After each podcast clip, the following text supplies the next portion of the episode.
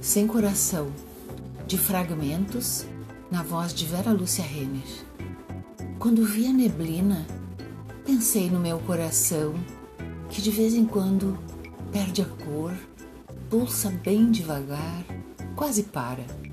Não dou muita confiança para ele, porque se ele está cansado, eu compreendo.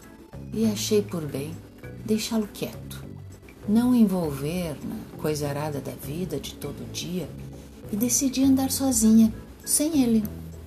Devo dizer que foi interessante a proposta, porque acabei ficando meio boba, passando por cima dos desaforos, me fazendo de desentendida no escárnio, trocando de lugar quando a companhia não me favorecia, calando ao invés de retrocar, deixando desarrumado o que urgia organizar sorrindo ao invés de chorar, desviando os olhos para não ver, olhando com apuro para não esquecer, decidindo então não me importar